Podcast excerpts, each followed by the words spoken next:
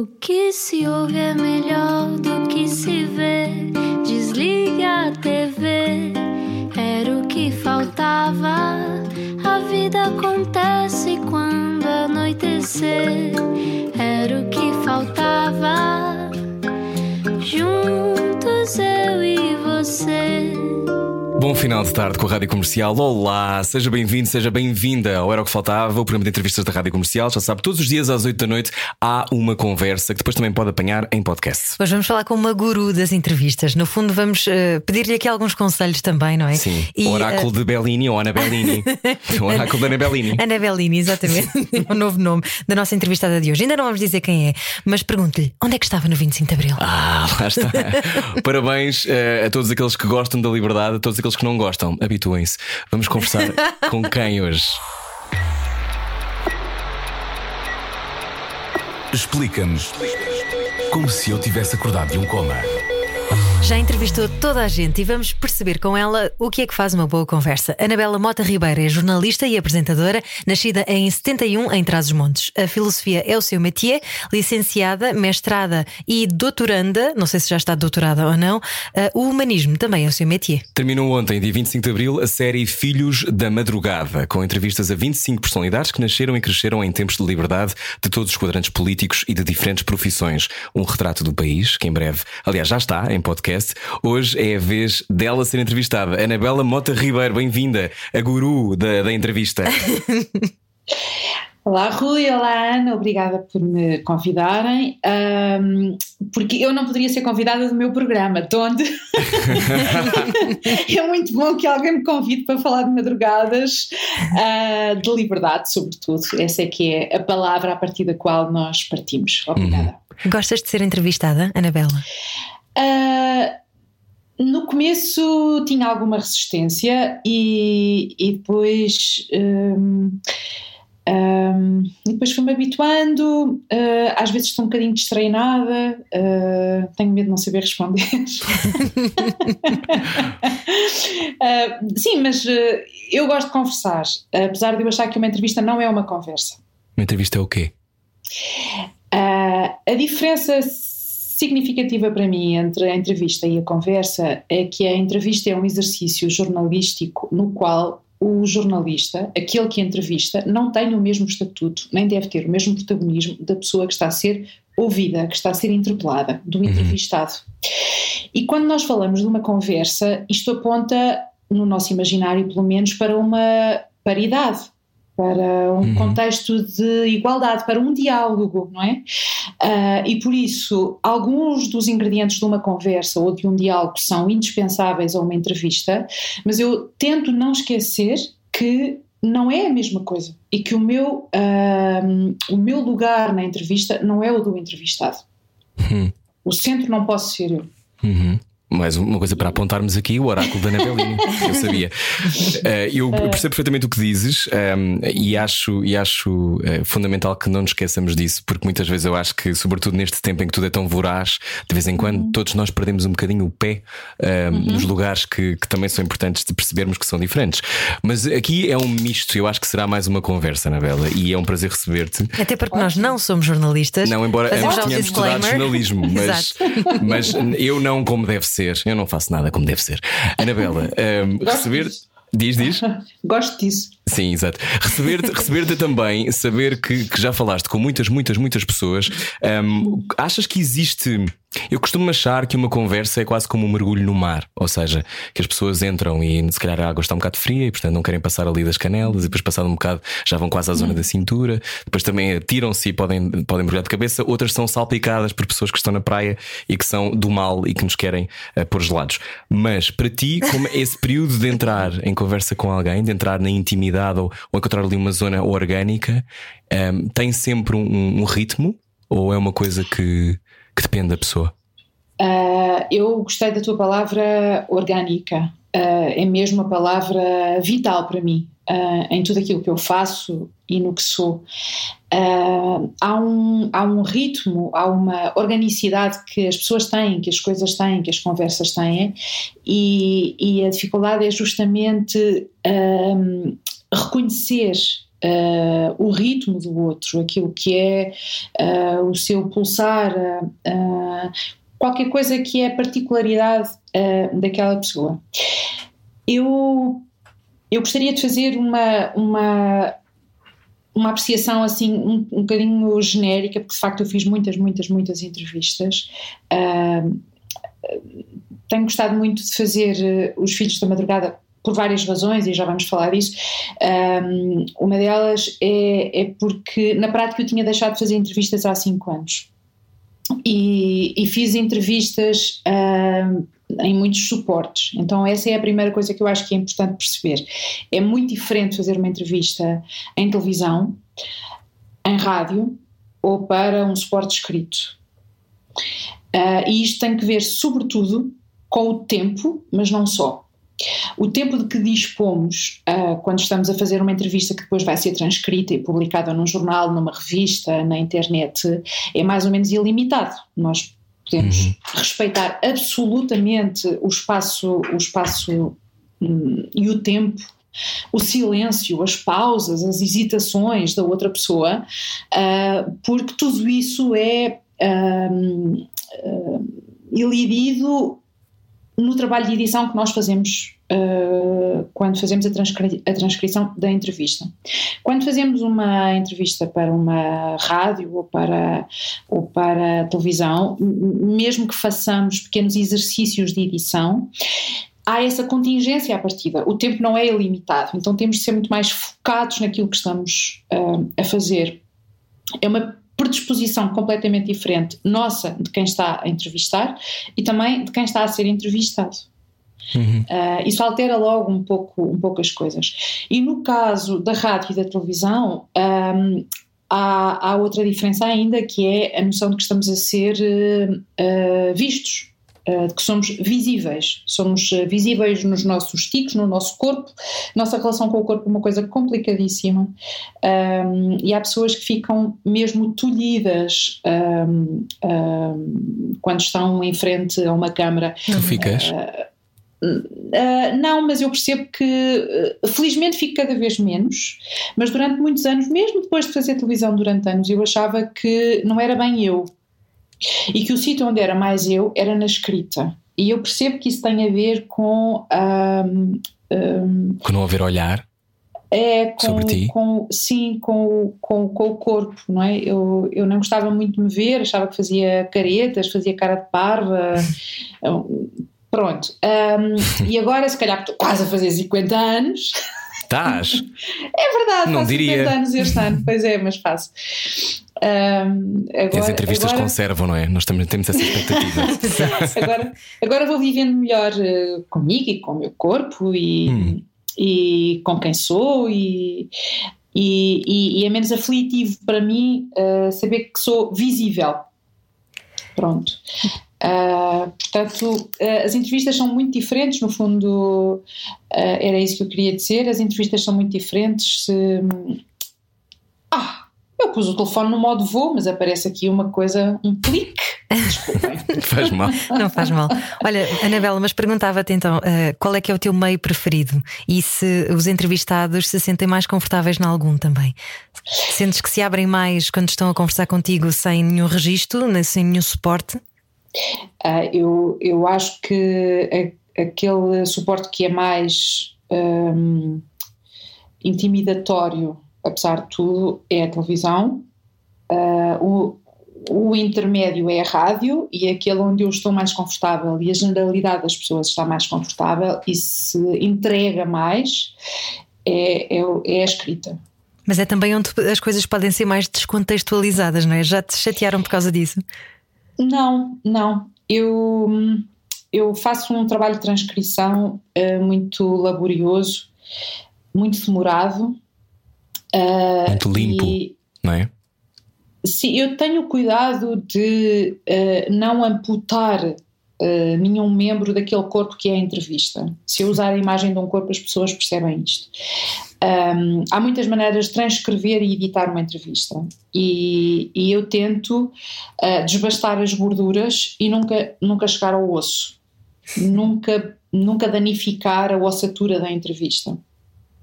E, e, e é muito laborioso porque eu faço uma transcrição linha a linha e vou uh, eliminando palavras e expressões que são uh, bengalas ou repetições, são redundâncias que não estão lá a fazer nada. E isso ajuda a que o texto fique mais limpo um, uh, e, e, e, sem alterar de modo algum um, aquilo que é a respiração da entrevista.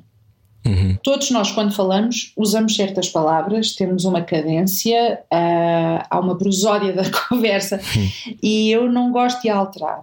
E por isso, se vocês disserem vermelho, eu não vou dizer, eu não vou escrever encarnado. Uhum. Pronto. Se fizermos Mesmo... sapateado, não vais mudar para cancan, não é? Não, não, não, não, não, não.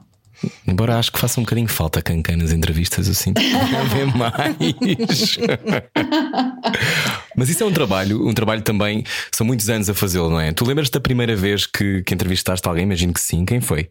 Anabela Mota Ribeiro. Eu lembro-me da primeira, eu lembro-me, eu lembro-me da primeira entrevista para jornal Uh, e foi ao João César Monteiro. Uau! E foi de uma audácia. Uau! Como é que isso foi mesmo surge? maluquice.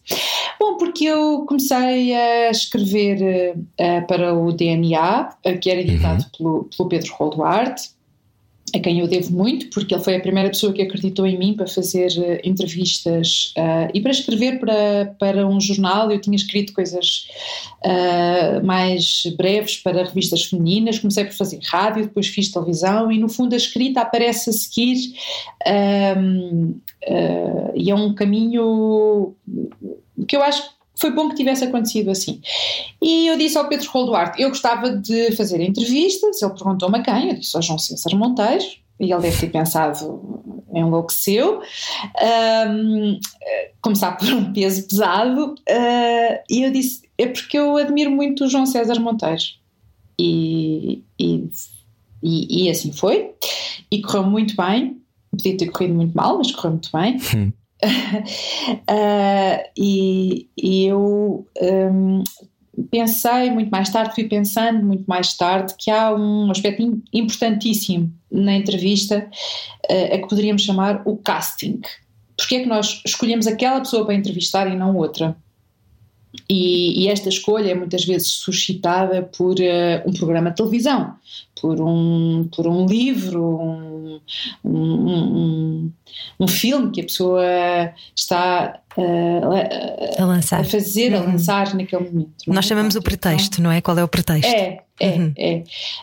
Um, mas há, há pessoas que não têm um, pretexto. Uh, e eu, eu gosto de procurar também essas. É? E, e, e, o casting é, um, é uma coisa a que eu dedico muito, muito tempo, desde sempre. Quem são as pessoas que eu quero entrevistar? E posso querer entrevistar porque as admiro, porque estão a lançar, porque têm um bom pretexto e eu, e eu vou atrás. Às vezes eu tenho simplesmente a intuição de que aquela pessoa tem qualquer coisa.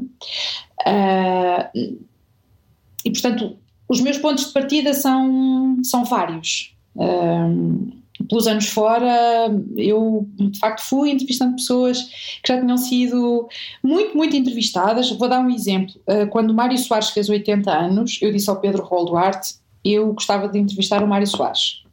E ele disse: explica-me porque é que é, uh, porque é que ainda vale a pena entrevistar o Mário Soares, hum. que já foi entrevistado mil vezes. Uh, e eu espicaçada disse: Não, eu, eu acho que eu posso fazer qualquer coisa. uh, às vezes corre bem, às vezes não corre, mas. Uh, uh, Porquê é que às vezes não corre bem, Anabela Mata Ribeiro? Porque, porque às vezes um, as pessoas não falam a mesma linguagem. Não, é? uh, não dançam contigo, vez, não é? Não dançam, pronto, era mesmo isso. Uh, uma vez uma pessoa disse-me uh, que é bom quando as pessoas dançam uma com a outra, quando há ali um movimento que se conjuga. Uh, podemos dizer isto de outra maneira, quando falam a mesma linguagem. Uh, apesar de eu valorizar muito o atrito, e acho que isso também é, é importante. Há, há, elementos de atrito, de fricção, de, de uh, que, que às vezes são detonadores e, e eu também valorizo isso. Mas às vezes hum, a comunicação parece que não chega a estabelecer-se completamente. Também, também acontece. Hum. O que é que te espanta? O que é que me espanta? Um, bem, um, essa palavra comove-me muito, uh, fico muito comovida porque ficou ocupada no meu imaginário uh, pela minha querida amiga Maria de Souza, que morreu há um ano, fez há, há poucos dias um ano que ela, que ela partiu. E, e, e a Maria, eu, eu entrevistei-a, foi assim que nós nos conhecemos, e o título dessa entrevista era Esse Espanto. E então eu não consigo ouvir agora um, a palavra espanto sem pensar na, na Maria, que foi um, uma cientista brilhante um, e que dizia que a atitude do cientista é, é a da pergunta, é o do questionamento. Ou, ou, ou, a pergunta, o questionamento, a curiosidade, o espanto são indispensáveis para o exercício da ciência. Mas a palavra espanto leva-nos às crianças, não é? Porque tem que ver com esse deslumbramento de quem está a descobrir, de quem, de quem, de quem tem ainda uma, uma curiosidade intacta sobre as coisas e não tem as perguntas condicionadas, um, que é aquilo que nos acontece a todos à medida que vamos crescendo e vamos sendo formatados. Por isso, o que é que me espanta? Um, se calhar eu responderia ao contrário depois de ter feito este, esta espécie de preâmbulo, que é também uma homenagem à minha, à minha amiga, um, cuja morte me entristeceu tanto, um, cuja perda sinto tanto. Um, a palavra uh, espanto é aquela que eu tento não perder. No fundo, tento não deixar uh, de ver, ouvir esta criança que, que, está em mim e que tem um espanto em relação à vida, que, uh, que continua uh, a espantar-se com, com as pessoas, com as coisas, com os sons, com, com isto que é o milagre de estarmos vivos. Uhum. É isso que tu conservas ou tentas preservar intacto desde a, desde a infância? Eu tento preservar, uh, mas não está intacto. Uh, uh, Todos nós de... temos umas fendas da nossa capacidade de espanto, não é? É a nossa ingenuidade. Fenda, fenda, fenda é outra palavra fundamental, não é? Para mim.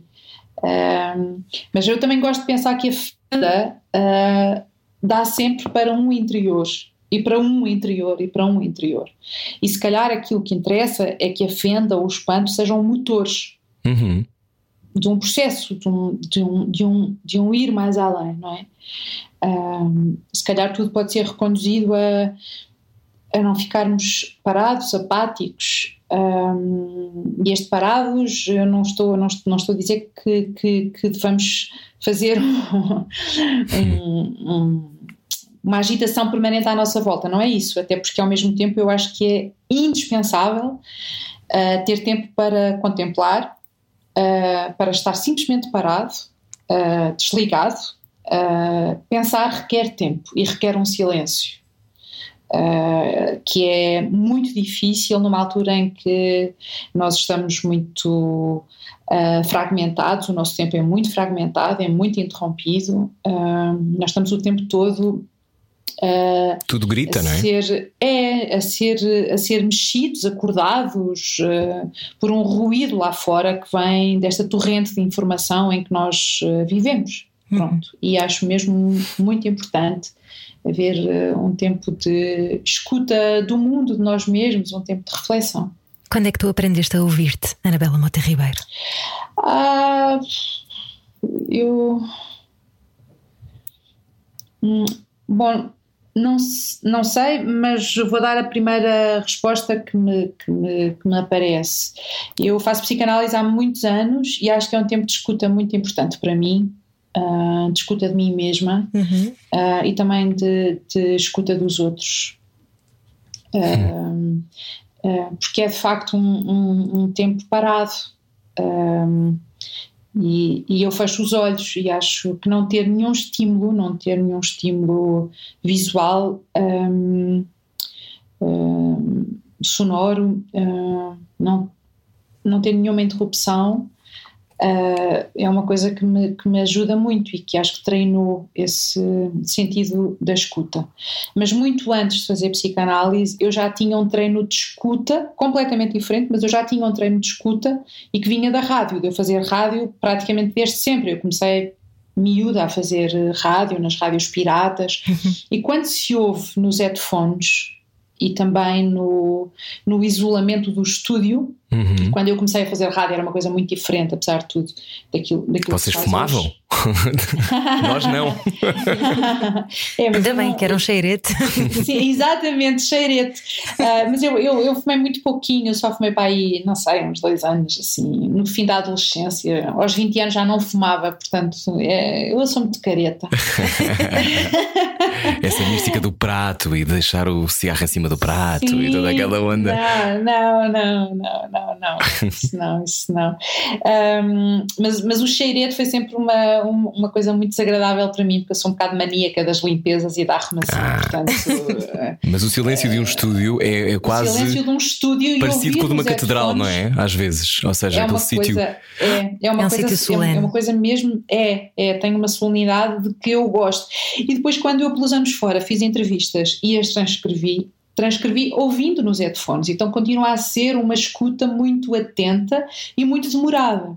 Eu não sei se vocês têm ideia quanto tempo demora a transcrever uma entrevista de uma hora. Portanto, nós estamos aqui a Para aí? seis horas, sim, talvez. Pois. É preciso uma enorme capacidade de joalharia e é, porque sim. eu acho que é um ofício, acho mesmo, acho que é de uma É, enorme é, dificuldade e sobretudo fazê-lo com a limpeza que tu fazes, como é óbvio, aprimoraste com, com todo, todas as que fizeste, mas há esta coisa de, de tentar eh, dar um retrato fiel ao que se passou, não é? E é de uma enorme dificuldade, Anabela, eu acho mesmo. Eu acho mesmo difícil. Parabéns, porque é Eu- extraordinário. Obrigada. Eu acho que é difícil, eu acho que é difícil. E acho que há muitas maneiras de fazer, ah, desde que não se deturpe o que foi dito, eu acho que cada registro é válido, ok? Pronto. Acho é que não se pode pôr lá o que não foi dito, Uhum. nem deturpar aquilo que foi dito. Isso para mim é a regra base. Ah, agora, há pessoas que colam pedaços da entrevista e que põem qualquer coisa que foi dita no meio ou no fim, Uhum. no começo, porque depois as conversas são irregulares, nós eh, tergiversamos, vamos para aqui e para acolá. Ahm, nada contra, eu não faço. Ahm, eu, gosto, eu gosto desse movimento errático que as entrevistas têm. Gosto de manter isto e gosto de assumir isso. Mas não, não critico quem o faça. O que, não, o que não pode ser, a meu ver, é essa deturpação do que foi dito. Então, como é que te encontras neste tempo de deturpação, Anabela Mota Ribeiro? Ah, não sei, eu, eu, eu não. hum, Eu tento não perder tempo com aquilo que eh, não merece o meu tempo. Se calhar vale a pena dizer que há cinco anos, já há mais de cinco anos, eu deixei de fazer entrevistas. Uhum. Ah, estava a fazer entrevistas para o público e o Jornal de Negócios e pedi às suas diretoras de então, a Bárbara Reis e a Helena Garrido, um ano sabático porque eu queria fazer outras coisas. Ahm, e um ano depois tinha acontecido muita coisa e elas também tinham deixado de ser ahm, diretoras e eu fui fazendo outros projetos. Ah, editei livros, ahm, um, eu tinha acabado de concluir o meu mestrado, acho que não o tinha defendido ainda, investi um pouco na minha, na minha vida académica, Uhum. uh, voltei a fazer televisão, uh, até voltei a fazer um programa de rádio, sobretudo investi muito no trabalho de curadoria uh, uh, e fiz festivais literários, portanto foram anos muito, muito animados, muito ricos um, e não senti assim muitas saudades de fazer entrevistas. Um, às vezes aparecia assim uma pessoa e eu dizia, ai que pena não estar a fazer entrevistas. E também começou a acontecer eh, nos tempos mais recentes eu perceber que já havia muita gente nova nestes cinco anos uh, que eu ainda não tinha entrevistado. Uh, pessoas que tinham ganho um protagonismo ou que apareceram e que eram interessantes e com quem eu gostaria de, de falar. Uh, mas. Um, Às vezes é preciso parar de fazer perguntas para perguntar melhor. É, é, sem dúvida, sem dúvida. Às vezes é preciso parar para fazer melhor e para viver melhor. para ter mais mundo, não é? É, é, é, é, porque senão a dada altura começamos a ser uh, um, um, um, relógio de repetição.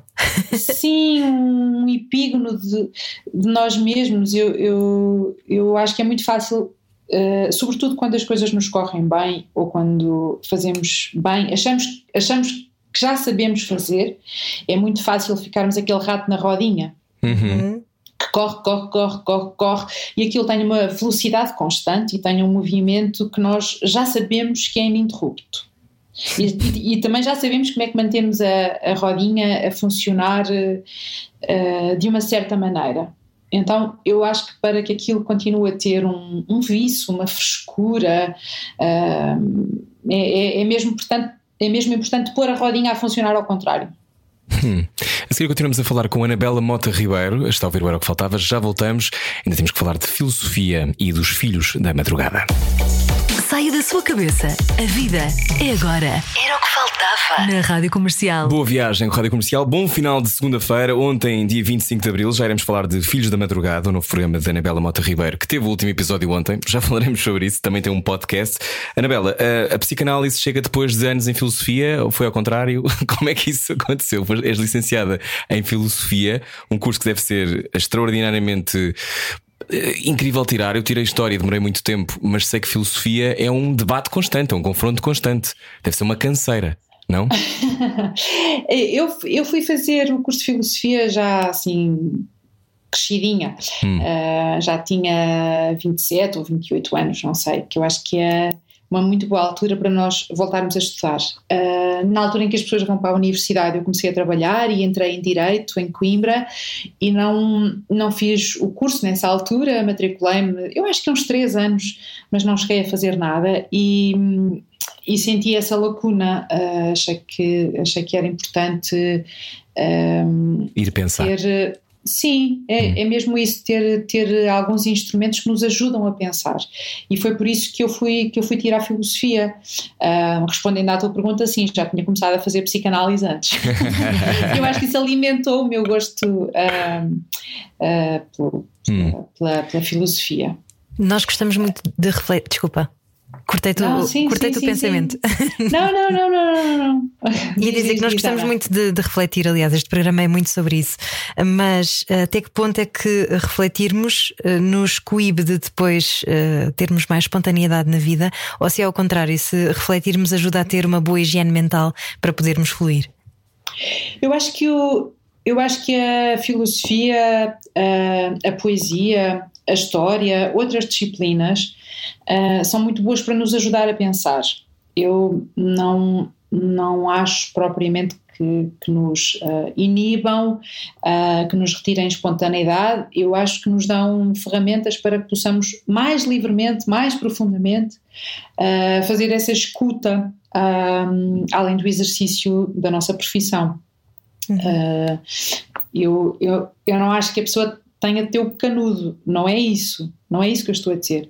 Estou a dizer que uh, há umas coisas que nos ajudam a pensar e que podem ser uh, encontros importantes. E pode ser um encontro com um professor, uh, com, com, com, com uma disciplina, às vezes um, às vezes um livro tem esse, esse, esse efeito, não é? Uh, eu, eu tirei filosofia, mas não tenho nenhuma dificuldade em dizer que a coisa mais importante do meu curso foi ter sido aluna da professora Maria Filomena Molder. Uhum. Um, e ter um encontro assim na vida é uma sorte tão grande um, que já justificou todo o tempo em que eu estive ali a estudar e a fazer disciplinas e, e, e numas aprendi mais, noutras aprendi menos, mas se eu olhar para trás uh, percebo que o que foi mais uh, impactante na minha vida foi uh, este encontro com ela e, e perceber que um, esta, bom, esta palavra que se transformou num palavrão, mas que é a multidisciplinaridade, as disciplinas uh, se interceptarem, uhum. uh, as áreas do saber. Não fugirem uh, umas das outras, não é? Não fugirem, ao contrário, confluírem mesmo, uhum. mesmo quando parecem antagónicas? Sem comunicação. Uhum não, não é exatamente antagónicas, é, é, como se, é como se não fosse possível estabelecer um, um, uma comunicação entre elas. Uh, posso traduzir isto assim. Um, em uh, filosofia medieval, eu fui aluna da Maria Filomena Molder e nós estudámos Dante e a Divina Comédia. Uhum. E, e eu, eu penso que foi a, a propósito de Dante e, e, e a Divina Comédia um, que uh, falámos também de Ossip Mandelstam, que é um poeta russo do século XX. Hum. E eu não eu não perceberia uh, como é que de um lado vamos dar ao outro. Um, mas, há, mas há muitas relações e, e, esta riqueza, esta fertilidade, que é uma palavra na qual eu penso cada vez mais, esta fertilidade uh, das relações, uh, dos temas, das palavras, das conversas, é que eu acho que é aquilo que nós devemos procurar. Hum. Quando, quando olhamos, hoje conversamos com a Anabela Mota Ribeiro, essa procura também podemos encontrar no teu site, que tem o acervo das tuas entrevistas todas, é quase um mapa também do país, eh, já falaremos dos Filhos da Madrugada, mas olhar para aquelas figuras todas que conseguiste entrevistar ao longo dos anos, eh, tu tens muitas histórias, imagino, aliás, ler entrevistas tuas é descobrir a Agostina Bessa Luís e o que é que a Agostina Bessa Luís dizia, que era extraordinário e muito desconcertante. A minha mãe também já me tinha dito isso, que ela passava de uma história completamente, absurdamente banal para uma coisa extraordinária em 5 segundos, sim. não era? É, sim, sim, Esse, sim. Esses espíritos que tu encontraste, como Saramago, como, como Agostina, um, é, é, nunca tiveste uma coisa de um certo pavor em falar com figuras desse, desse tamanho? Eu teria, um... por exemplo. com muita curiosidade, uh... mas algum pavor. Uh, sim, uh, sim, mas um, a minha, a minha resposta é, é aquela que o Ivo Pitangui me deu uh, quando eu lhe disse: Você operou todo o mundo. Sim. Uh, desde a Sofia Loren, a irmã da rainha. Um, Conhece e, os nossos interiores e delas também.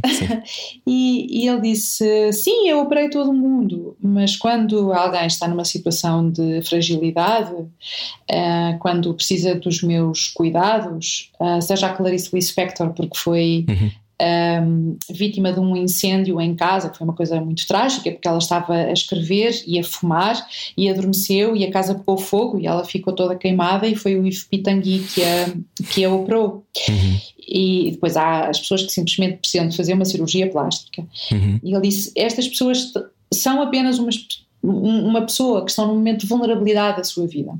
Então eu tento, quando entrevisto alguém, para não ficar amedrontada, pensar que um, esta pessoa tem uma humanidade que é aquilo que eu com que eu me vou encontrar ou tentar encontrar. Uhum. Seja o Plácido Domingo, seja a Paula Rego, seja o Saramago, porque senão eu fico maniatada, e não consigo fazer nada. Claro. Mas no caso, por Se exemplo, eu, desculpa. É que eu já entrevistei muitas pessoas que eu admiro muito Uh, mas, eu, mas eu tento não ficar tolhida por essa grande admiração, não é? Uhum. Porque, porque senão não, não consigo fazer nada. Uhum. No caso de Saramago, por exemplo, perguntava-te uh, como é que se tira aquela carapaça de distância? Nós sabemos que Saramago não era a pessoa mais um, disponível, entregue às entrevistas, não é? Mas tu conseguiste fazê-lo duas vezes. Uh, sim, uh, uh, há uma diferença muito grande entre a primeira entrevista e a segunda entrevista, porque na primeira eu estava num slot de entrevistas. Quer dizer, eu, eu, eu, eu fui entrevistá-lo quando ele estava a lançar As Pequenas Memórias, que é um livro que eu gosto muito, muito, e, e tinha uma entrevista marcada das quatro às cinco e meia, mais ou menos, um, e depois a seguir vinha outra pessoa e antes estava outra pessoa. Então estas entrevistas são muito difíceis porque um, mesmo mesmo que eu goste de um bocadinho mais de tempo ou, ou, ou diga que o pretexto é o lançamento das pequenas memórias, mas nós não nos vamos esgotar uh, naquele livro e que aquilo é mesmo só o ponto de partida para nós falarmos de muitas coisas, um, uh, a pessoa está mais formatada.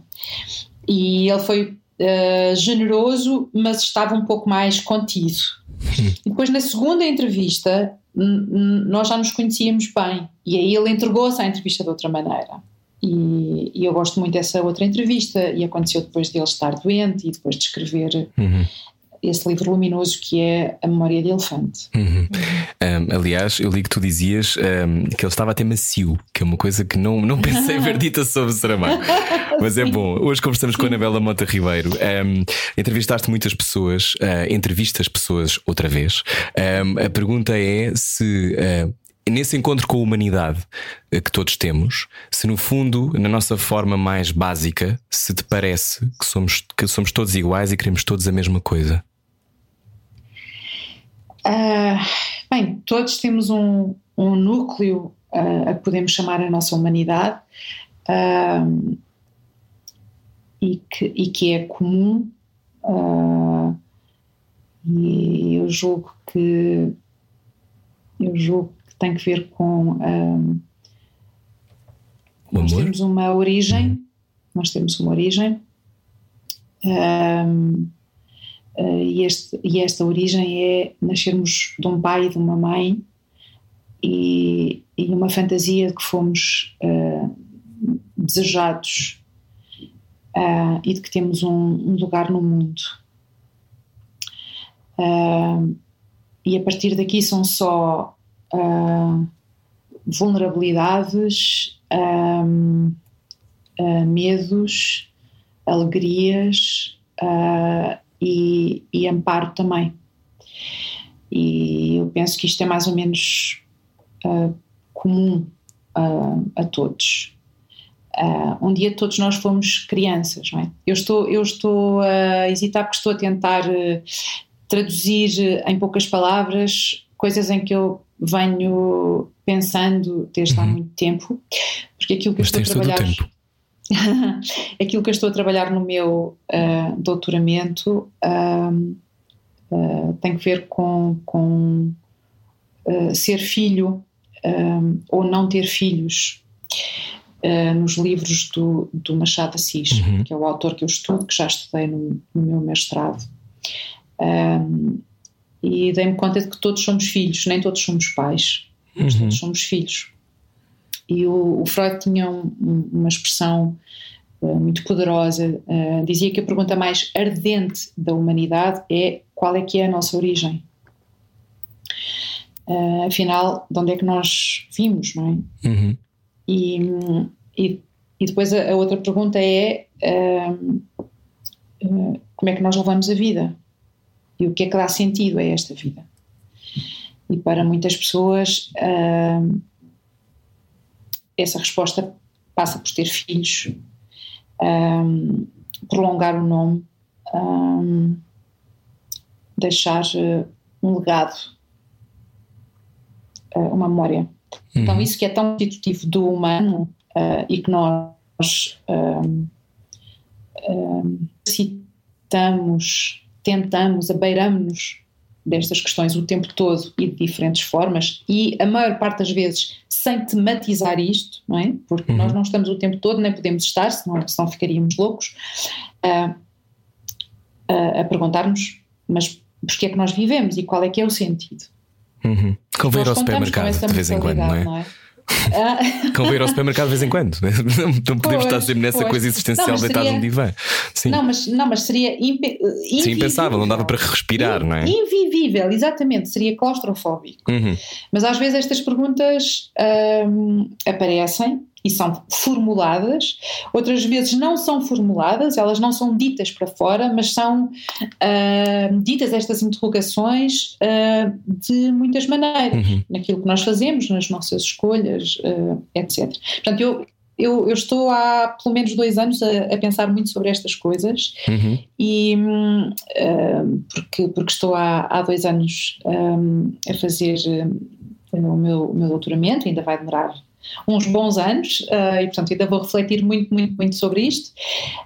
Um, uh, e, e, pronto, e com isto, e com isto acho, acho, que, acho, acho que me perdi um pouco. Não, mas, mas tu percebi o que querias dizer. A pergunta que eu queria fazer, mas Ana tem uma primeiro, vai. Força! Ah, pronto, a minha pergunta era: este traz os montes, nasces em trás os montes, estás em paz com a tua origem? E eu falo de origem e falo também disto porque no teu programa que discutiremos a seguir um, há muito sobre este, um bocado esta cápsula da memória, da moldura em que nós crescemos, uhum. não é? E como isso nos molda. E tu dizes Sim. que cresceste sem memória da ditadura, não é? Sem memória uh, daquele tempo que não é o tempo da liberdade. Mas cresceste em trás os montes, vives em Lisboa. Um, falamos, vive, fizeste uma vida profissional uh, com muitos saltos pelo, por vários meios. Como é que estás em paz com essa origem? Com a tua? Uh, sim, uh, eu, eu, eu nasci em Trás-os-Montes, numa aldeia chamada Arco de Baúlho, em 1971, e, e aos seis anos eu fui viver para Vila Real. Uhum. e e, e a minha avó uh, era analfabeta e eu sou doutoranda e eu tenho pensado muito sobre isto. Este programa tem-me ajudado a refletir muito sobre o meu tempo cronológico, sobre este tempo que é o nosso, em que, em que, em, uhum. em que vivemos, um, e, e, a, e, a, moldura na qual eu me tenho pensado e tenho interpelado estas pessoas, estes filhos da madrugada, um, é, o, é, o tempo uh, histórico uh, recente uh, deste país que nós somos. E tendo nascido em 71, é óbvio que eu não tenho uma memória de mim um, em ditadura, mesmo que eu tenha nascido em ditadura, e nesse sentido eu não poderia ser entrevistada do meu programa, dado que só convido aqueles que nasceram a partir de 74. Uh, mas é muito perturbador perceber que uh, nós somos educados, os nossos pais uh, são aqueles que nasceram em ditadura e isso os moldou muito e isso passa para nós de diferentes maneiras. E o país mudou muito. Esta experiência de, uh, ou esta menção que eu fiz à, à minha avó, uh, que era analfabeta, faz-me pensar o que, o que foi a criação do Estado Social e a uhum. escola pública e os saltos de gigante que nós demos em duas gerações. Uhum. Em 74, 24% das pessoas eram analfabetas. Exatamente, uhum. exatamente.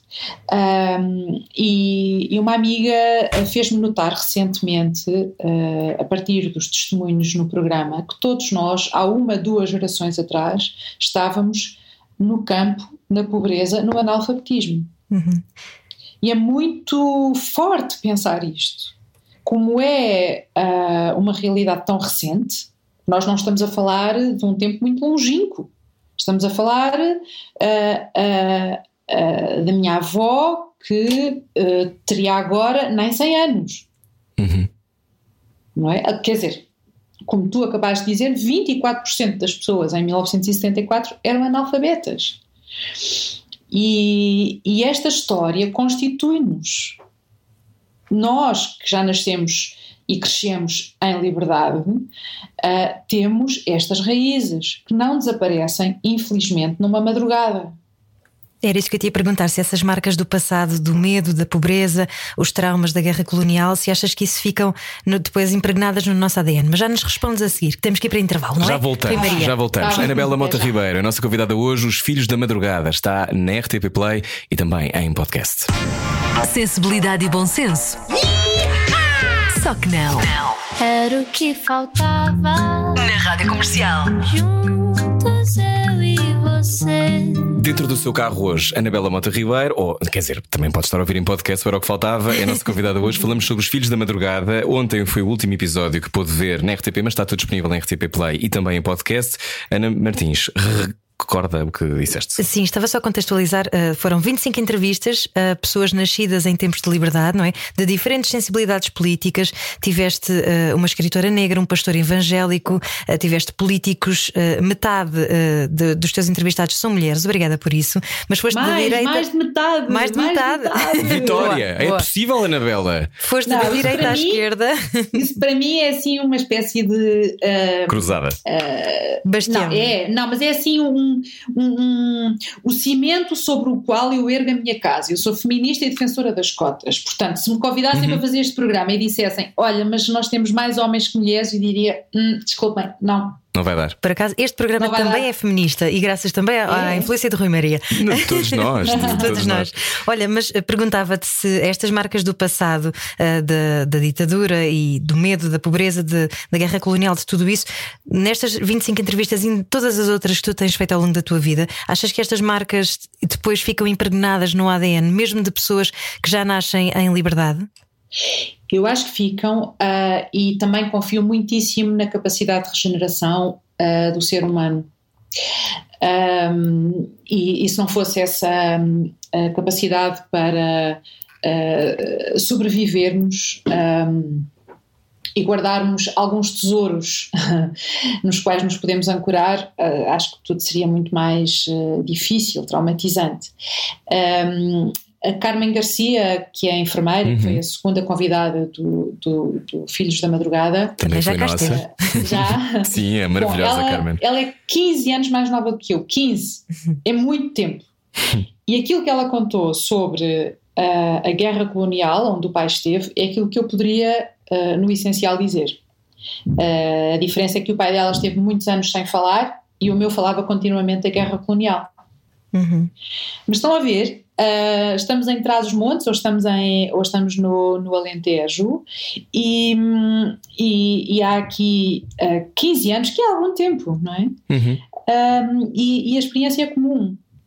Estas coisas que nós vivemos são, um, e que os nossos pais viveram, são muito uh, fortes. O país mudou muito e evoluiu muito, mas há assim um, umas coisas que são mesmo constitutivas, nem sequer são nódoas que nós conseguimos lavar, lavar, lavar, esfregar, esfregar, esfregar e desaparecem. Não, há umas coisas que fazem parte do tecido. Sim, mas não achas que é um pacto de silêncio, Anabela? Um, sim e não. Sim e não. Um, Porquê sim, porquê relação, não? em relação, em relação à, à, à, guerra colonial, em relação à, à, à pobreza, em relação a. Um, uh, ao fascismo, uh, há, há, há, pessoas que têm uma necessidade de falar e há outras não.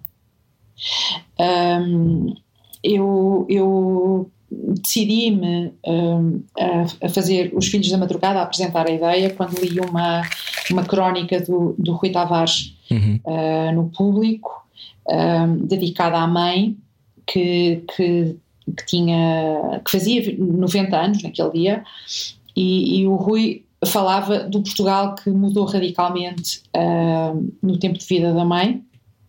Uh, explicou que ela tinha vindo para Lisboa para ser criada de servir, como, como se dizia, uh, e, e, de como as pessoas uh, têm vergonha ou dificuldade em, em falar das suas raízes e, em, e em falar disto.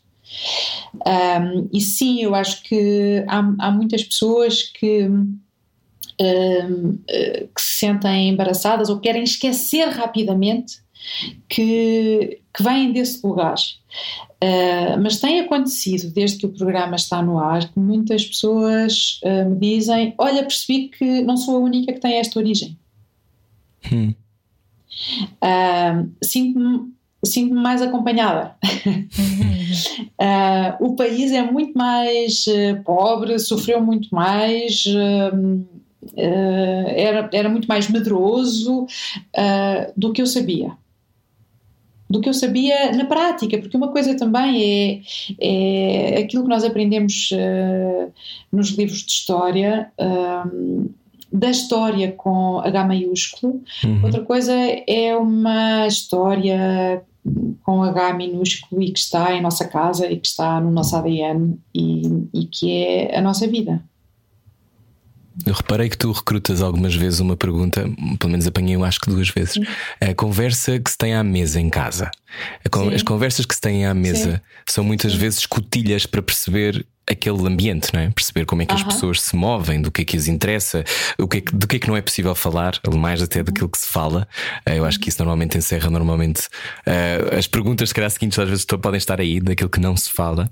Um, na tua mesa, em que recebeste 25 pessoas, um, houve, houve, sentiste que havia resistência em relação a alguma coisa em particular? Há medo ainda? não. Uh, Bom, se calhar não devia ter respondido de uma forma tão, tão impulsiva, uh, precisaria até de refletir, mas, um, mas posso partilhar aquilo que me pareceu ser o tom uh, dominante nestas, nestas entrevistas. É a possibilidade da escolha.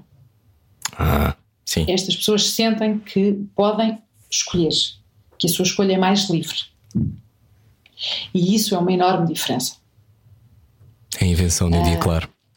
É, é, é, é podem um, uh, escolher uh, ter filhos ou não ter filhos, casar ou não casar. Uh, estou a lembrar-me da, da cientista que foi ao programa e eu trouxe-lhe o exemplo da Maria de Souza, que não casou e não teve filhos porque na geração da Maria de Souza, que teria agora quase 82 anos, um, a ciência ou, ou, uma carreira tão, tão investida era uma espécie de sacerdócio, uhum. mais ou menos incompatível com, com a vida familiar. Um, e a Joana Cabral uh, tem três filhos e disse: Eu escolhi não casar com o pai dos meus filhos e antigamente os meus filhos seriam uh, filhos ilegítimos, porque os filhos tidos fora do casamento não uhum. eram reconhecidos, não é? Uhum. Então, por coisas assim, nós percebemos como o nosso uh, país mudou imenso a vários níveis. Uma pessoa poder escolher se casa, se não casa. Se pode sair do país sem, sem autorização do marido. Sim. Se pode sim. votar, não é? Sim, sim. Isto, isto é espantoso. Ouvir uma miúda como a Nani, que tem 18 anos. Ah, entrevistaste a Nani, eu não vi. Ah, sim. Eu adoro, uh, acho ótimo. Convidada, convidada um, eu, eu terminei Os Filhos da Madrugada com a pessoa mais jovem, que é a Nani, que tem 18 anos. Um, Porquê? E, e, porque, porque, achei, que era, achei que era importante ter um, a pessoa mais jovem, assim como que uma, uma promessa de futuro, de muito futuro ainda por acontecer. Hum. De quase todo o futuro por acontecer. Um, e isso está simbolizado na Nene. E no dia anterior, o Domingos Foco Guimarães, que é o mais velho do grupo, porque nasceu duas semanas antes do 25 de Abril. E a mãe uh, diz o tempo todo que ele foi o arauto da revolução. Pronto, e portanto eu guardei para o fim a pessoa mais velha e a pessoa mais nova. Uh, e é espantoso perceber como uma pessoa nascida em 74 e uma pessoa nascida em 2002 dizem coisas muito diferentes e ao mesmo tempo as mesmas coisas. E a Neni diz: para um criador, ter a liberdade de dizer, a liberdade de criar, sem ter medo da censura. E isto é uma miúda de 18 anos que diz. É espantoso. Uhum. É? E perceber que pode, que pode dizer e cantar o que quiser, não é? Uhum. Que pode, que pode. Que pode. E tu, enquanto entrevistadora, a gerir sensibilidades muitas vezes, alguma vez te coibiste de perguntar alguma coisa a alguém? Alguma vez sentiste que não tiveste coragem? Não, acho que não. Acho que não. Não, neste caso, dos 25, em toda a tua carreira, longuíssima? Um, não. Quer dizer, eu acho, eu acho que é possível fazer perguntas muito delicadas e muito. Um, estou, estou a pensar num caso em que eu fiz uma, uma pergunta a uma pessoa sobre, sobre uma questão física. Um, hum, e eu percebi que eu belisquei a pessoa, percebi que ela ficou magoada. Uhum. Uh, mas eu acho que há algum, algumas coisas uh, do nosso corpo com as quais vivemos um, interferem uh, em quem somos no nosso estar social. E digo isto, vou traduzir assim, um, no, no, autor que eu estudo, o Machado Assis, uh, no, no Memórias Póstumas de Brás Cubas, há uma altura em que o Brás Cubas se apaixona por uma menina que se chama Eugênia. E a Eugênia era coxa.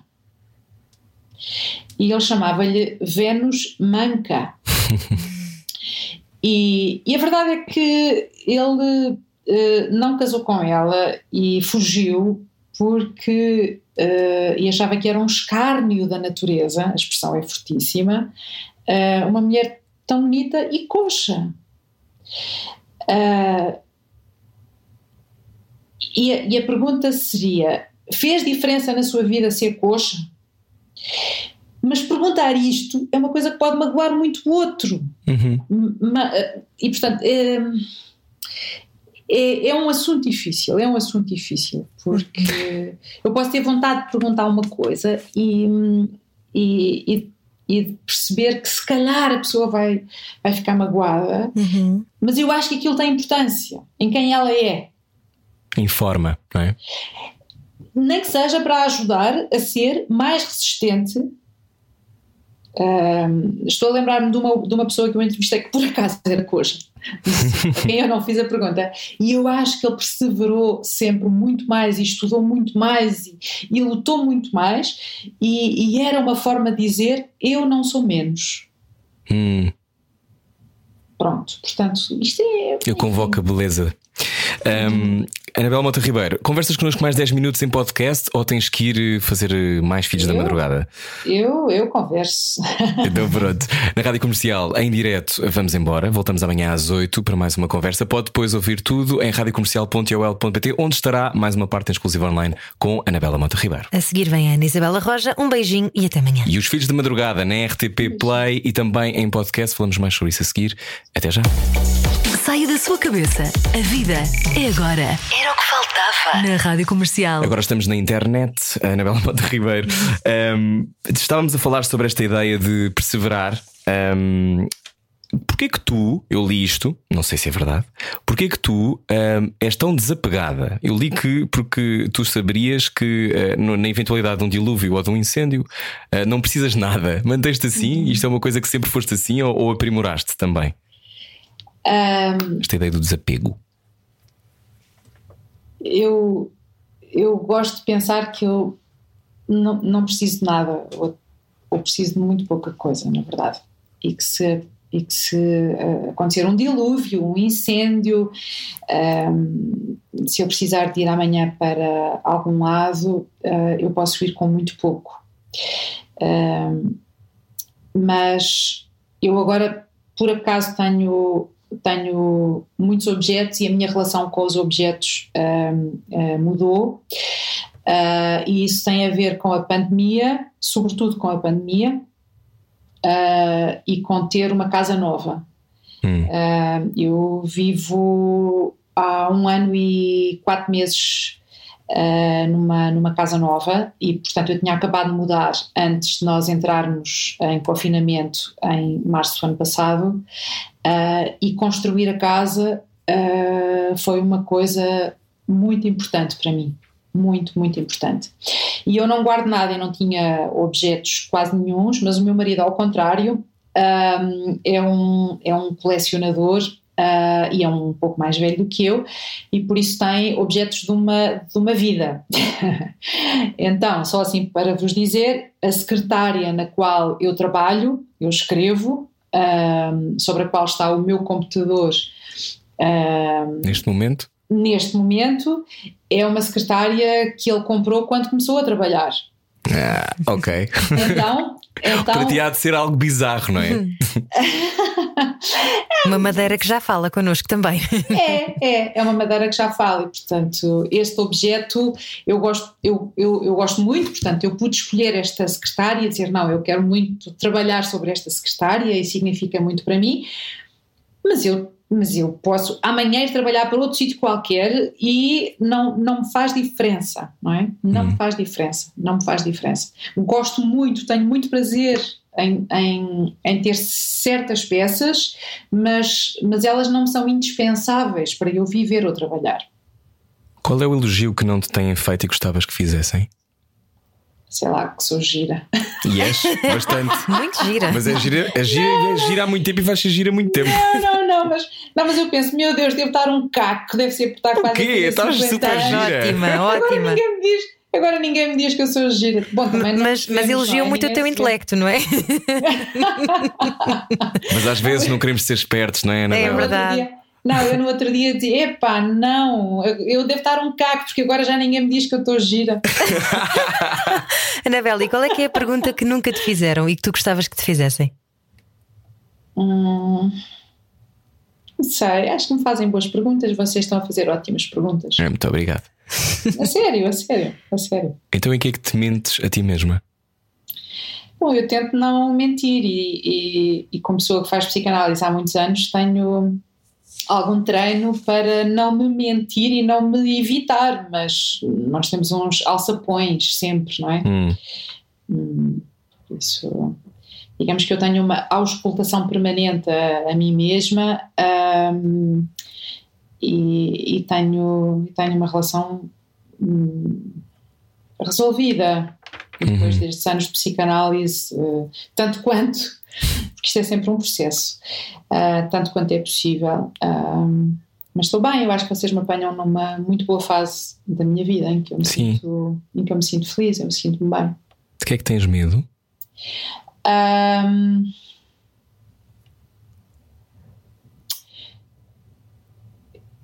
eu, eu acho que neste momento ah, não tenho medo de quase nada.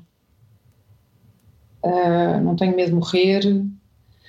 Ah, de facto, tudo mudou muito no último ano com esta sombra da, da pandemia, é? Porque Hum, eu já fiz uma alusão lá atrás à, à relação com a nossa mortalidade. E, e eu acho que isso foi muito, muito, muito perturbado hum, hum, durante a pandemia, mesmo para pessoas que, que, eh, que em princípio não vão morrer. Uh, mas vermos alguém muito perto uh, a morrer, por exemplo, uh, e a ir sem uma semana ou duas semanas, acho que isso, hum, além de toda a dor associada a isto, traz muitas interrogações sobre hum, a nossa própria morte. Uhum. E, por isso, eh, há um ano atrás, eu acho que teria mais medo de morrer, mais medo de. daquelas coisas que nós temos sempre medo de. de- Tarântulas. Não, eu tenho medo de cães, eu tenho medo Tens de medo de cães. cães? Aranhas e visigodos. Por Não, não, aranhas nada. Aranhas eh, pego num sapato, mato em três tempos. Acabou. Tens medo de cães? Tenho, tenho, tenho relação fóbica com os cães mesmo. Muda assim para o outro lado do passeio. Pronto. Hum. Ahm, E há entrevistados que mudas de passeio também. Há entrevistados teus. Não sei, não sei. Tu sabe ter contigo. Não Ehm, sei, não sei. Pronto, portanto, eu, eu acho que a minha resposta há um ano atrás e a minha resposta hoje seria diferente. Eu, neste momento, como me sinto assim ahm, de papinho cheio, porque tive vontade de fazer uma coisa, consegui fazê-la em tempo recorde, gostei imenso de a fazer. Deve ter sido muito exigente, Sim. não, Anabela? Porque Foi, foi, foi, porque eu tinha de gravar sete por semana, pelo menos. fogo intenso. Nós fazemos cinco, mas, eu, mas tu sim. tiveste, para ti que fazes ah, duas horas normalmente de conversa, eu ligo e dizias ah, isto é meia hora, não é? Mais ou menos cada episódio. São 20 minutos e é muito mais difícil. Uf, É muito, Sim, muito 20, difícil. 22 minutos. É muito difícil conseguires fazer em 20 minutos o que habitualmente fazes em duas horas. Acho E- mesmo, e- acho e mesmo trazer- olímpico. Parabéns. e, e trazer alguma ahm, profundidade para não ser assim uma coisa só, só pela rama Uhum. ahm, e emergir na, na idiosincrasia e naquilo que é o mundo de cada, de cada entrevistado. Do ponto de vista da preparação, foi muito, muito exigente. Ah, mas eu gostei imenso de fazer e sinto-me também de papinho cheio porque ah, me sinto germinada. Um, uh, que foi outra palavra que apareceu muito, muito no último ano e que teve que ver com a minha relação com as, com as plantas e com isto de estarmos em casa e, e, e percebermos que há umas coisas que não, que não se veem, mas que estão a acontecer é The Secret Life of Plants, como, como, uhum. como diz o Stevie Wonder, e, e, e, e, também perceber que existe um tempo próprio para a fecundação e para a germinação e que as coisas acontecem e depois há, há, um, há um deglutir, há um desabrochar que vai acontecer mais adiante e, e, e isso é bom. E portanto eu sinto neste momento. Um, uh, uh, prenhe de tudo isto que eu ouvi, sobre o qual pensei, vou continuar a pensar, isso é bom. É o, que é que, o que é que floresceu em ti além dos filhos da madrugada, depois deste confinamento e depois de ter estado um, a germinar? Uh, eu, eu, estive a escrever durante, durante o confinamento e por isso agora hum, vou, vou, vou parar um bocadinho e, e, vou, e vou ler uh, de novo e vou pensar o que é que eu faço com aquilo. Um, e depois tenho, tenho o meu doutoramento ao qual, ao qual me quero dedicar, portanto, um, um doutoramento um, exige um, uma concentração e um recato, e foi isso, por exemplo, que eu fui fazer durante quatro meses para a Brown University e aí agora? Research Fellow. Uhum. Sim. Um, Como foi? Ah, foi, foi, foi simplesmente incrível, porque, porque é um grande, grande privilégio uma pessoa poder estar uns meses a não fazer mais nada se não estudar. Numa das maiores e mais extraordinárias universidades do mundo, não é? Brown. Sim, sim, e ter, e ter todos os meios e ter interlocutores uh, uh, ótimos e sentir estímulo aqui também dos meus, dos meus orientadores um, e, e, estar longe da nossa vida de todos os dias, da nossa casa, do nosso marido, dos nossos amigos, uh, é muito importante também, porque, porque há, um, há, um, há uma concentração e um rendimento do trabalho que, que, que é completamente diferente quando estás longe. Uhum. Pronto. Uh, por isso eu, eu preciso voltar depois uh, ao, meu, ao meu doutoramento. Uh, não, não consegui produzir no ano, no ano da pandemia. porque bom, acho que aconteceu isso com muita, muita gente. Estávamos tão. Uh, Assoberbados, a vida é? era, sim, a vida era tão estranha, estar vivo era uma coisa tão estranha, concentrar-nos na nossa sobrevivência a vários níveis era uma coisa tão exigente que, que estamos todos assim agora ainda a pensar o que é que nos aconteceu e quem é que nós somos e ainda não percebemos isso, ainda não percebemos muita coisa, não é? Uhum. Um, não, não podemos fazer lutos, também é uma coisa em que eu penso constantemente. As pessoas que nos morreram, as coisas que nos aconteceram e, e que não podemos carpir. Não por acaso, existe um, um funeral, não é? Um velório. Sim, um, um ritual. É? é? um ritual. Os rituais ficaram por fazer, as pessoas ficaram por chorar. Aquilo que nós vivemos ficou ainda sem capacidade de ser uh, uh, partilhado uh, resolvida, não é? Portanto, isso é tão importante disto, de dizer, Anabela. É, acho que os efeitos disto vão demorar muito, muito, muito tempo a passar. Não são só as coisas práticas, não são só ter saudades das pessoas, não vês os teus pais há um ano, uhum. uh, etc. É, é, e isso já é uh, imenso. Uh, mas é aquilo que ficou soterrado e que, de, e que de uma maneira muito pragmática tu empurraste para baixo porque era preciso fazer eh, frente ao dia, à vida. Um, era preciso conseguir, não é? Uhum. Era preciso conseguir. E agora vamos percebendo aos poucos uh, a podridão, uh, a podridão no sentido do bolor, as coisas que ficaram lá para baixo uhum. e que não puderam ser uh, arejadas e que agora estão cheias de valor, pronto. Uma tristeza latente, não é? Sentes isso também no ar? É, é, muito, muito, muito, muito, muito, muito. Eu acho que a saúde mental das pessoas todas, uh, eu não sei o que é que teria sido de mim se não tivesse continuado a fazer a psicanálise por Skype. sim, muitas pessoas fizeram Pronto. isso e eu também sim, fiz e fez-me muito bem. Sim, sim. É? Salvou-me muitas vezes. Um, falaste do ritual um, e da importância do ritual, a importância também, e agora fazendo um zoom out no ritual para os documentos e a memória, falando de, de textos, mas falando também de programas de televisão ou de acervos de entrevistas, aquilo que os Filhos da Madrugada, penso eu, também são, é um documento de um tempo e é uma, uma, uma lente sobre a contemporaneidade daquilo que é este momento e destes protagonistas que tu escolhes que têm estas singularidades. Um, sentes que a memória está em risco?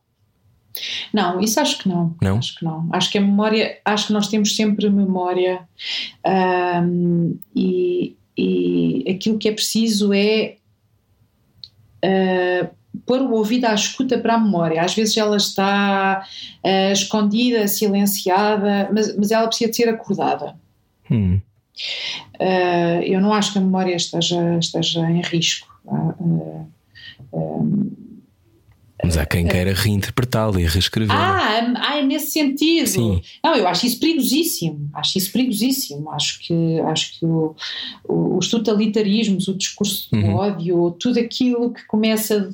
eh, que começa, não, que está já de uma forma muito acelerada a graçar na nossa sociedade, depois nos últimos anos ter explodido eh, no Brasil e nos Estados Unidos, por exemplo, é muitíssimo preocupante.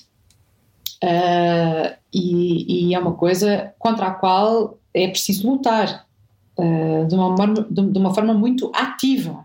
E nesse sentido, uh, ter começado Os Filhos da Madrugada com uma mulher negra, escritora, doutorada, é também um, um gesto político Uhum. meu dizer uh, este, este é o nosso Portugal. É um Portugal plural, plural.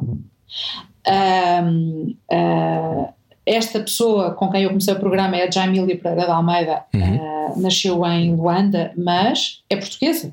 A Neni, com quem eu terminei Uhum. uh, o programa, é de origem cabo-verdiana, a sua mãe é cabo-verdiana, mas é portuguesa. E este é o Portugal, é o, é o- é o Portugal que cresce no bairro da Via Longa e cuja mãe imigra para França primeiro, Luxemburgo depois. Uhum. O José Reis, cuja família é cabo-verdiana também e que contou como foi ahm, fundamental para os pais que não tinham a nacionalidade portuguesa, ao contrário dele que nasceu em 77 ou 78 e, e, e, que, e, que, e que é português, a diferença que foi para os pais ter a nacionalidade portuguesa do ponto de vista dos direitos, dos direitos laborais, do acesso a determinados ah, ah, serviços públicos. Ah, a Tatiana Salem Levi nasceu em 79 em Portugal, onde os pais estavam ah, exilados, eram exilados políticos, tinham sido perseguidos no Brasil, tinham estado presos porque eram comunistas, e na altura a lei da nacionalidade era diferente, como eu disse no, no programa, prevalecia o jus soli e quem nascia em Portugal era automaticamente português. E por isso a Tatiana Salem Levi é portuguesa. Mas como ela tem sotaque carioca, frequentemente, ainda no outro dia no metro de Lisboa, foi alvo de xenofobia e um- uma pessoa que trabalha no metro de Lisboa disse-lhe: se não estás bem, volta para o Brasil, volta para a tua terra. A terra dela é Portugal. Uhum. E, e- e- e- o Portugal ah, ah, que eu tentei ter nos Filhos da Madrugada é este Portugal plural. Com pessoas nascidas nos anos 70, nos anos 80, nos anos 90, ah, no ano 2002, e, pessoas, muitas que dizem. ah, eu cresci a pensar que a democracia, que a liberdade eram ah, inabaláveis, que eram certezas ah, inquestionáveis e, e vejo com muita preocupação aquilo que está a acontecer à minha volta. Uhum. Eu também, Eu também. eu também. Nós também. E portanto, luto. Lutas. Nesse sentido, Os Sim, Filhos sim. da Madrugada é o programa mais político que eu já fiz, de todos os. De todos os E ainda bem, é o tempo, fiz. não é? É o tempo dos gestos, desses É. gestos. Eu também acho a mesma coisa. E, por exemplo, nós aqui tentamos sempre ter pluralidade, mas tentamos sempre trazer. hum, e, e eu achei muito interessante também como entrevistava as pessoas de todos os quadrantes políticos, porque há esta ideia também agora de que ah, também convidares alguém é um reflexo da tua leitura sobre o mundo, ou de uma modividência que tem uma agenda, como se todas as conversas tivessem que ter uma agenda. Claro que não, pode haver curiosidade e falas com qualquer pessoa, por qualquer razão, exceto aquelas em que ah, querem, obviamente obviamente, inibir que, sei lá, que possas ser quem és, não é? Ou que, ou que algumas diferenças sejam Sim. abafadas e violentadas. Um, Sim. Surpreende-te isto? Antigamente era convidei- assim, Anabela. Sentias que por entrevistares alguém havia uma conotação logo, uma agenda? Não sei, não sei. Se calhar. eh, Às vezes, às vezes as pessoas são confundidas com o discurso do entrevistado. Hum, Hum, se calhar isso tornou-se agora muito mais agudo, não é? Eu acho que também estamos todos muito mais acicatados e isso também, isso também tem a ver com, com, Com o a clima. pandémica, não é? sim. Pronto, eu, eu tento resguardar-me e proteger-me e não, e não estar nessa ah, vertigem. Eu, eu, apesar de ter conta no Twitter, por exemplo, ah, é uma coisa automática. Ah, quando eu faço um, um post no meu, no meu blog, ah, dispara no Twitter, mas eu nem sei usar, usar o Twitter e, e, não, e não vou, não, não, porque, é, porque é muito reativo e é muito desgastante para mim. Aquilo, Tem pouco pensamento, não é? É tudo. aquilo não é bom para mim. Para mim aquilo não é não. bom para mim. Uhum. Pronto, não, não consigo, desgasta-me muito. Desgasta-me. Anabela. Eu, eu preciso, eu preciso mais tempo para Claro. pensar. Que é que não estamos a ver que devíamos estar a olhar? Ahm, boa pergunta. Ahm, eu acho que fazer essa pergunta, ahm, perceber que há uma realidade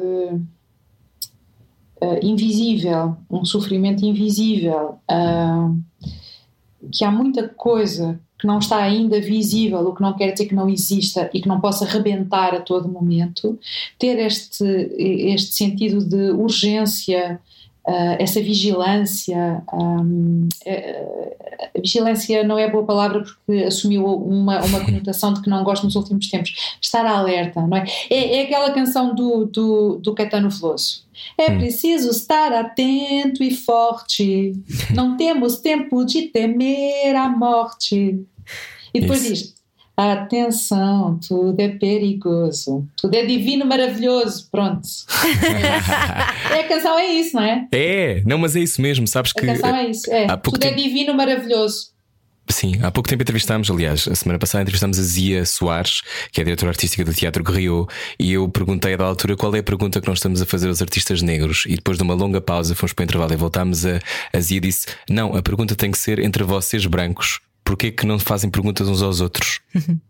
e não sou eu que tenho que ter a resposta. Ou seja, muitas vezes eh, eu acho que eh, esperamos eh, que as respostas venham de quem está farto e está cansado de ter que se explicar. E, e explicar-se porque de alguma forma entendem-no como desajustado, não é? Quando obviamente não está desajustado, quando o mundo tem que abarcar todas as pessoas. Mas há esta, esta sensação e, e que às vezes há perguntas que. Que pronto, que ainda não têm resposta também porque se calhar não estamos a ouvir, não sei muito bem exemplificar isto. Mas acho que acho que Sim, o, não sei o se concordas. Cardoso, que é um físico que eu ouvi nos Filhos da Madrugada, e ele é um pouco mais radical. Eu digo que não tem Twitter, ele não tem telefone, nem carro, nem telemóvel. Uau! Ele não sabe o que é Uber Eats. não, bem, mas eu também não tenho Uber Eats, calma. Hum. Ah, eu não tenho Uber. Tive uma curta experiência com o Uber ah, após o que tive muito prazer em fazer delete. e desde então, já dizia antes, mas voltei a dizer, eu não gosto da mentalidade Uber, na verdade. Um, mas o Vítor ah, Cardoso dizia que ah, fazer ciência, ele é físico e estuda os buracos negros e as ondas gravitacionais, e é um dos maiores físicos do mundo, acabou de ganhar uma bolsa de 5,4 milhões na Dinamarca. Ah, eu vi, eu vi. Eu acho mesmo que, que, que devíamos mandar para a Dinamarca a entrevista dele nos Filhos da Madrugada para ver se dobravam a bolsa, porque ele era genial. Então ele dizia: fazer ciência não é mandar uns tweets. Eu preciso de tempo para pensar e não me incomoda nada estar um ano, cinco anos, dez anos com uma pergunta. Isso é, maravilhoso. É maravilhoso. Impossível quase nos tempos de hoje. Pois, mas. Mas é uma escolha, eh, não é, Anabela? É uma É- escolha, era isso que eu ia dizer. É uma escolha também. É uma escolha também. É uma escolha que tu fazes com o teu tempo. Então agora, Agora, ficarás atenção sem entrevistar. Atenção, que, eh, nem todos podemos fazer escolhas. Sim, é com privilégio eh, nem- também, não é? É, é. Isso é uma coisa que é importante, é importante ficar dita. O privilégio da escolha. e o privilégio da nossa, da nossa situação. Qual é que vai ser a tua escolha depois disto? Uh, tenho andado a pensar sobre isso, porque uh, é uma escolha de vida um, vou estar mais resguardada e vou estar mais um bom tempo reclusa só a pensar no meu doutoramento e em escrever, ou vou ainda durante um tempo fazer mais coisas na televisão, uh, nos festivais literários, uh, trabalhos de curadoria ou não. Pronto, vou, vou ainda pensando como é que eu organizo a minha vida. Para já fazer assim, nesta cápsula do tempo, um, uh, este projeto foi uma coisa uh, muito boa, muito estimulante e agora. agora, agora que está em podcast, Anabela, explica-nos. Está em podcast. Uhum. Então, uh, no, meu, no meu blog, site, que é o www.anabelamontarribeiro.pt, as pessoas podem encontrar no essencial todo o meu trabalho. todo o meu arquivo está disponibilizado, é gratuito, e tenho uh, não só as cerca de 800 entrevistas que fiz, mas também tenho um link direto para os programas de televisão, livros, uh, rádio, etc. Estão a funcionar os links, acabei de experimentar. Ótimo, ótimo, ótimo. Um, e, e, eu criei uma caixa uh, com os Filhos da Madrugada, onde é possível, um, de uma forma direta, aceder à RTP Play ao, a, a, a, cada um dos programas Os Filhos da Madrugada, também ver a apresentação de cada entrevistado com as fotografias uh, da Estel Valente, que embarcou nesta aventura maluca comigo e que foi lá registar o, o programa e fazer fotografias um, muito, muito belas. E, e, o podcast também, portanto, é só clicar. Um, uhum em anabelamotoribeiro.pt e depois na caixinha Os Filhos da Madrugada e está tudo arrumadinho, porque eu percebo que há uma grande oscilação nos, nos horários e as pessoas sentem-se um bocadinho uhum. uh, perdidas. Um, e eu tenho dito, e é verdade, mas também é um bocadinho difícil aparecer com 25 programas todos os dias, não é de segunda a sexta, é todos os dias, enxertar aquilo numa grelha que está construída e não haver uh, oscilações, uhum. é inevitável, não é? Há uma grelha pré-existente e, portanto, eu tenho de um, inserir-me ali no, no, no, espaço que está disponível, um, mas pronto. E também é bom certinho. consumir com tempo, não é? E no nosso tempo. Agora tenho pessoas que me dizem que consomem assim como se estivessem a ver séries e vêm logo uns três ou quatro de uma vez. Também já ouvi isso. já ouvi, já. Tenho uma amiga minha que tem uma amiga que faz isso, que vê tipo série tem graça, tem graça. Olha, também tem graça. Eu passei pelo teu site e entre as tais 800 entrevistas descobri duas da minha mãe e descobri coisas oh. que eu não sabia sobre a minha mãe, Anabela. A sério? Sabes Sim. que gosto imenso da tua mãe? Claro, e ela também gosta de ti. E eu estava a ver o, o, o, arquivo e, e, achei muita graça porque é um tempo do qual eu tenho memória. Por exemplo, a primeira entrevista acho que está é na altura da Quinta das Celebridades e tu entrevista-la e falas sobre ela. E eu lembro-me daquele tempo, eu tinha 12 anos, ou 11, ou o que, que era. Portanto, é uma coisa, ou 12 ou 13. Então eu lembro-me de a minha visão da minha mãe não era aquela, mas era aquela visão que, que obviamente que as pessoas tinham. É muito engraçado, é muito engraçado fazer essa, essa coisa, essa ligação. Olha, uh, para fechar, a que é que tu nunca consegues dizer que não?